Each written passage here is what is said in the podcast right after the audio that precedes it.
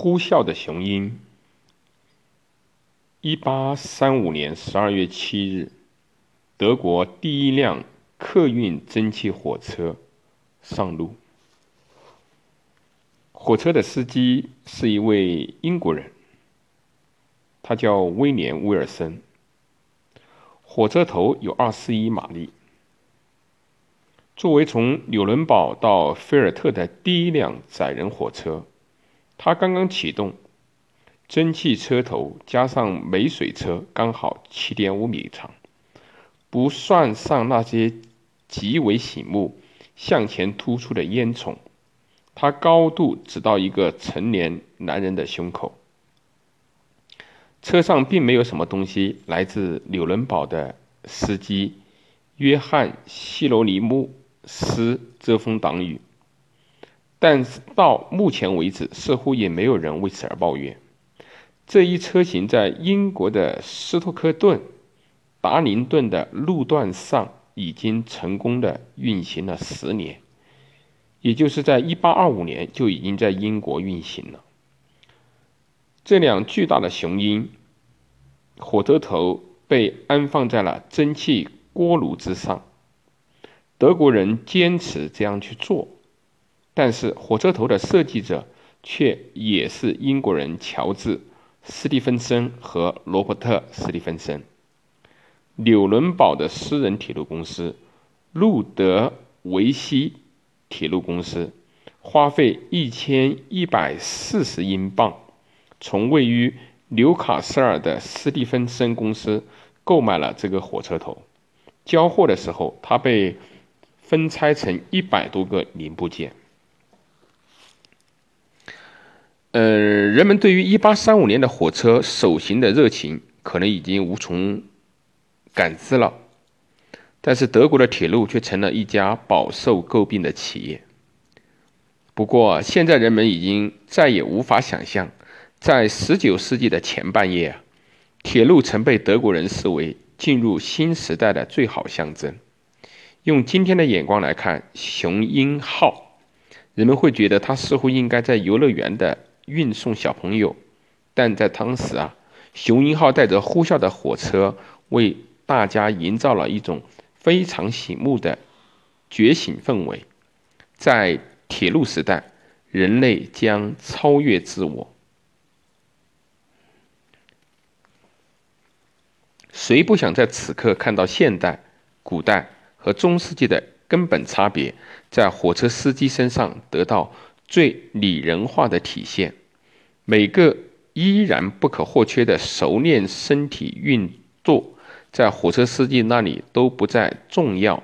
他们作为重要组整体的一部分，只是为了能够清楚地照顾到，即便是最微小的细节，司机也没有一刻空闲，关注一切。计算每一分钟，因为它必须让火车启动。它好像是火车和构成火车巨大能量元素的灵魂一样，控制着他们。让记者们着迷的是人机合一，要以没有一刻空闲、关注一切、计算每一分钟的状态来操作。这一原则至关重要。在这类工作中，人类的身体力量完全不重要了，身体的灵活性也只是发挥次要的作用。重要的是对工作的全神贯注和对设备的了解。这样的工作以前从未有过，人类就这样子开足马力进入到现代的技术时代。后来就是铁路的建设，铁路的建设也并非一帆风顺。